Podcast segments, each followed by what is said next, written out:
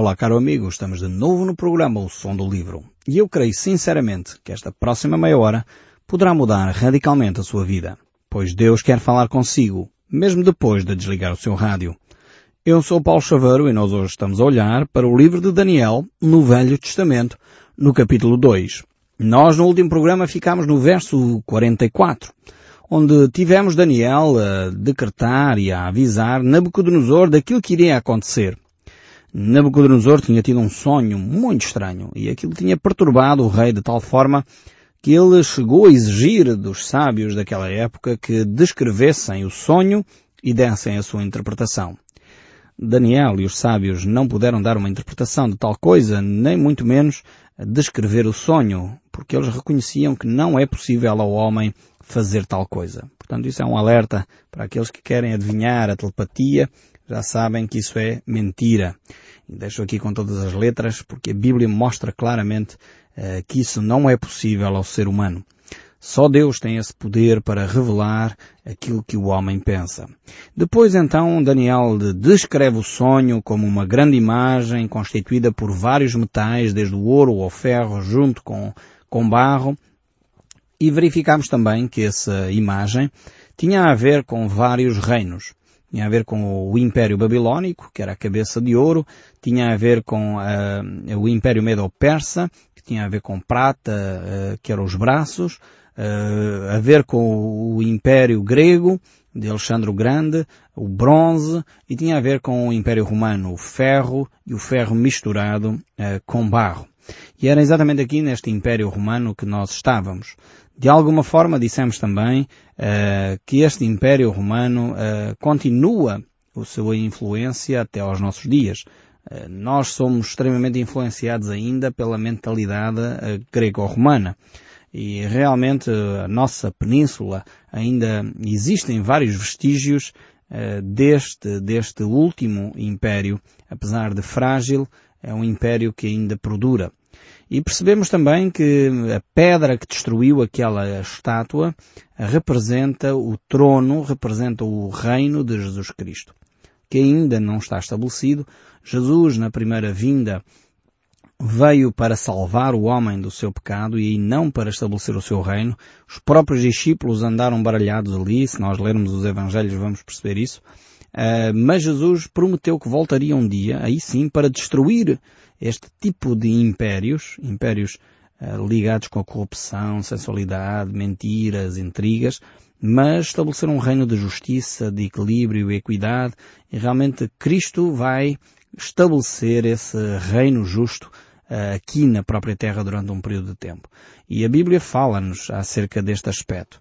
Não é aqui a eternidade, ainda que algumas pessoas às vezes gostariam que fosse, não é aqui que vamos passar a eternidade, mas a Bíblia fala claramente que Cristo Jesus estabelecerá um reino aqui uh, na Terra. Mas isso são questões que nós iremos ver mais para a frente. O livro de Daniel fala muito sobre este aspecto, fala-nos muito acerca do futuro e realmente temos ainda muitas coisas para aprender, coisas que dizem respeito a você e a mim próprio aqui nos nossos dias. Ainda que é um livro escrito há tanto tempo atrás, mas tem tremendas lições para nós.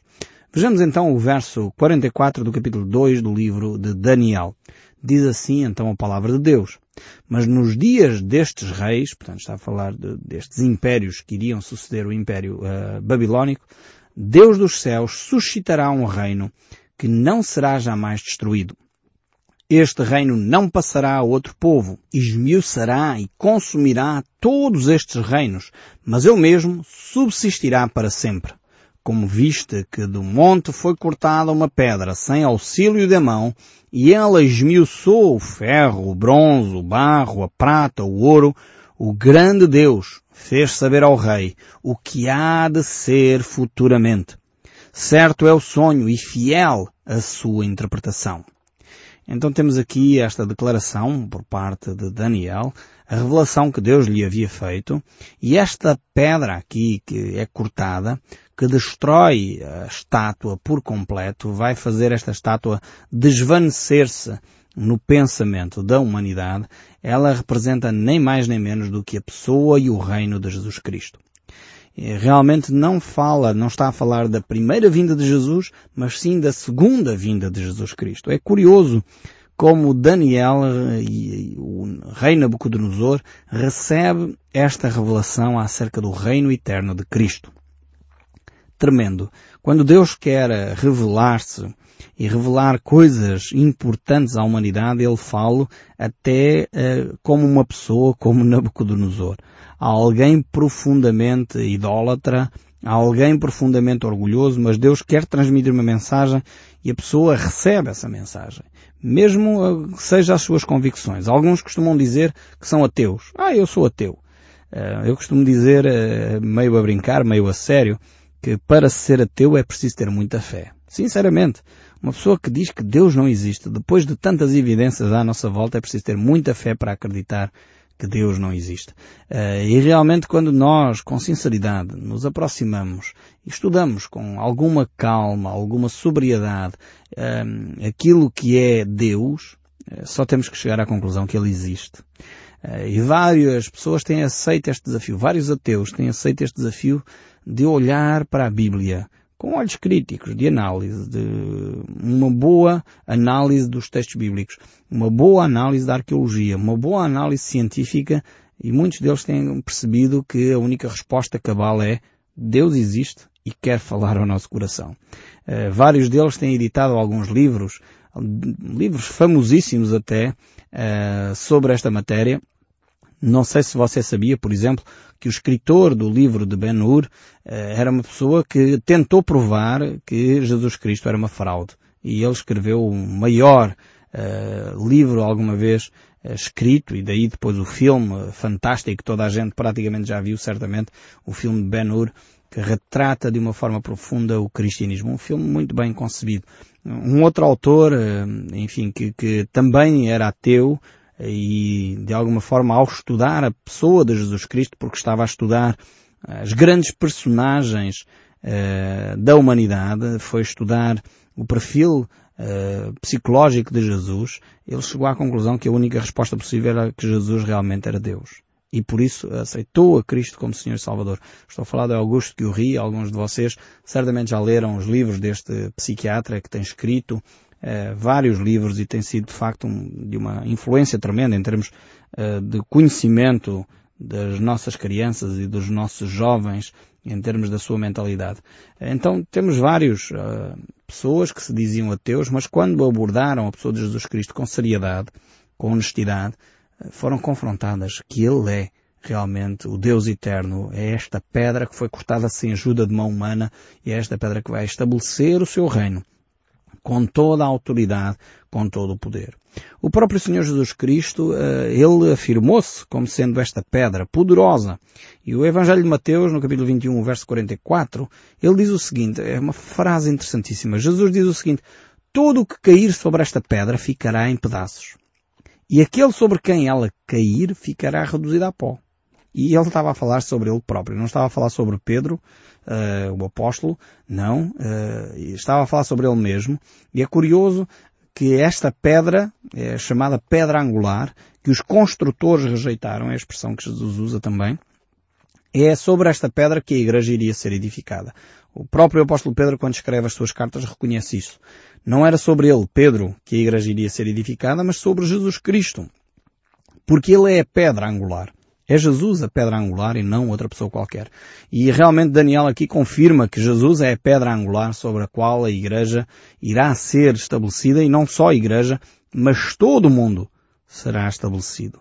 Então é, de facto, eh, Ele que é este alicerce no qual nós podemos depositar a nossa confiança, depositar a nossa vida. Ele é a rocha. Eh, é realmente uma das designações do ministério de Jesus Cristo é que ele é a rocha. E se nós olharmos, por exemplo, agora sim para a origem da Bíblia, o livro de Deuteronômio, nós vamos encontrar que esta rocha é a rocha da salvação. Por exemplo, em Deuteronômio 32.15, ele é a rocha da salvação. Uh, e em Deuteronômio 32.43, ele é a rocha de juízo. Então, vemos sempre que uh, Jesus Cristo é, tem este duplo papel. Se por um lado é a rocha que, onde nós podemos firmar os nossos pés, onde encontramos um lugar seguro, eu nasci perto da praia, ali na zona de Cascais, uma baía fantástica, Eu dou uma grande saudação para todos os nossos ouvintes ali da linha de Cascais, mas uh, gosto imenso daquela região.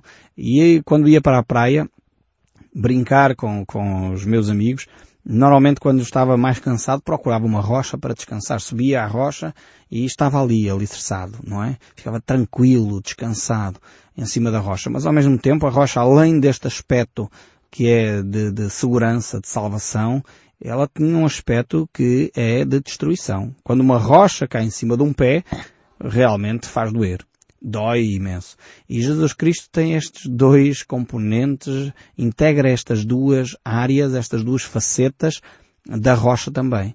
Por um lado, nós já lemos esse texto em Mateus 21, que ele é a rocha sobre quando ele cai, destrói tudo aquilo que é para destruir, no sentido de negativo, quando há coisas erradas, quando há presunção, orgulho, de facto não pode coexistir com a pessoa de Jesus Cristo, mas ao mesmo tempo quando há fragilidade, quando nós nos sentimos fracos, quando nos sentimos cansados, podemos recorrer a esta rocha, descansar nele, perceber que é Ele que é a nossa salvação e a nossa segurança.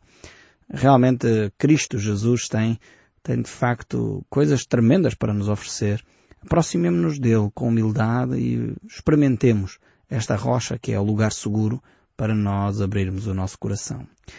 Nós encontramos aqui, de facto, nesta visão de Nabucodonosor e nesta descrição de Daniel, um, um, aspecto extremamente interessante enquanto à segunda vinda de Cristo. Ele virá agora não mais para simplesmente salvar o homem, isso ele veio da primeira vez, Aliás, Jesus Cristo, na primeira vinda, no capítulo 3 do Evangelho de João, ele disse exatamente isso. Eu não vim para julgar, mas para salvar o homem. Essa foi a principal motivação, o principal propósito ao Jesus Cristo vir da primeira vez. E não estabelecer logo o seu reino. Mas da segunda vez, na sua segunda vinda, ele virá para julgar o mundo. Virá para pôr ordem na, nas nações. E isso nós encontramos no livro do Apocalipse.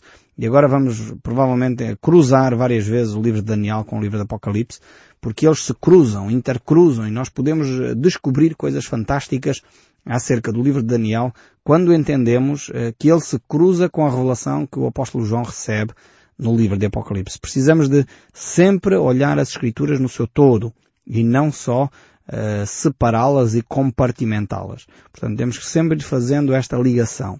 E aliás, se nós analisarmos todos os outros profetas, desde os Salmos, a Zacarias, a Isaías, o apóstolo João, vamos perceber que esta descrição que Daniel recebe aqui é uma descrição que é coerente com toda a mensagem bíblica.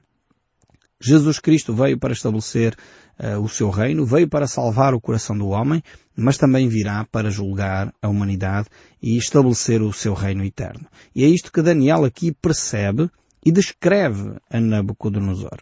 Mas o verso 46 do capítulo 2 do livro de Daniel ainda diz mais. Diz então, uh, o rei uh, se inclinou diante disto e se prostrou do rosto em terra perante Daniel. E ordenou que lhe fizessem ofertas de manjares e suaves perfumes. Vejamos aqui esta, esta quase uh, dicotomia entre querer exterminar todos uh, os homens e ao mesmo tempo uh, dobrar-se diante de, Daniel. Uh, talvez, se calhar, não estamos a perceber a dimensão do que aconteceu aqui com Nabucodonosor só para pôr mais uma vez o pano de fundo, Nabucodonosor era só o maior imperador de todos os tempos. Era pela primeira vez na história da humanidade um homem que tinha tanto poder nas suas mãos. E este homem que tinha tanto poder nas suas mãos reconhece em Daniel autoridade suficiente para ele dobrar os joelhos diante dele. Estão a perceber a dimensão que ele está a atribuir a este fenómeno e a dimensão e o respeito que ele adquire por Daniel e os seus amigos, o conhecimento que ele começa a ter acerca de Daniel, mas o seu coração ainda era duro. E realmente, apesar de ele começar a perceber que o Deus de Daniel era um Deus diferente, tanto que ele declara no verso 47 o seguinte, disse o rei a Daniel, certamente o vosso Deus é o Deus dos deuses e o Senhor dos Reis, e o revelador de mistérios, pois pudeste revelar este mistério. O rei estava consciente de que aquilo que ele tinha pedido era algo impossível. Não havia qualquer possibilidade de homem algum uh, poder dar uma revelação destas. E ele percebe que se Deus revelou isto a Daniel, Deus tinha que ser muito, muito grande. E começa o seu orgulho a ser trabalhado começa os seus pressupostos idólatras a serem mexidos. Mas não vão ser ainda desta vez muito mexidos nem muito trabalhados. É o início de um processo que vai levar alguns anos até que Nabucodonosor realmente percebe quem Deus é. No entanto, aqui diante desta manifestação, ele tem uma atitude correta. Ele percebe uh, que realmente Daniel é um homem especial. E o grande imperador da Babilónia dobra os seus joelhos diante de um escravo, diante de alguém que vinha uh, como prisioneiro de guerra e que lhe traz a revelação de Deus. Isto é um, uma viragem tremenda uh, na mentalidade de Nabucodonosor. Ele percebe quem Daniel é e quem é o Deus a quem Daniel serve. E o verso 48 ainda diz, Então o rei engrandeceu a Daniel e lhe deu muitos e grandes presentes, e o pôs por governador de toda a província da Babilónia, como também o fez chefe supremo de todos os sábios da Babilónia. A pedido de Daniel constituiu o rei Sadraque, Mesaque e Abdenego sobre os negócios da província da Babilónia, e Daniel, porém, permaneceu na corte do rei.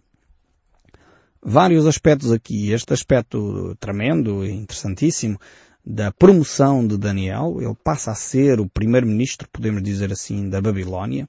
Ele passa a ser o chefe, superintendente uh, de todos uh, os ministros. No fundo é o que diz aqui o texto bíblico.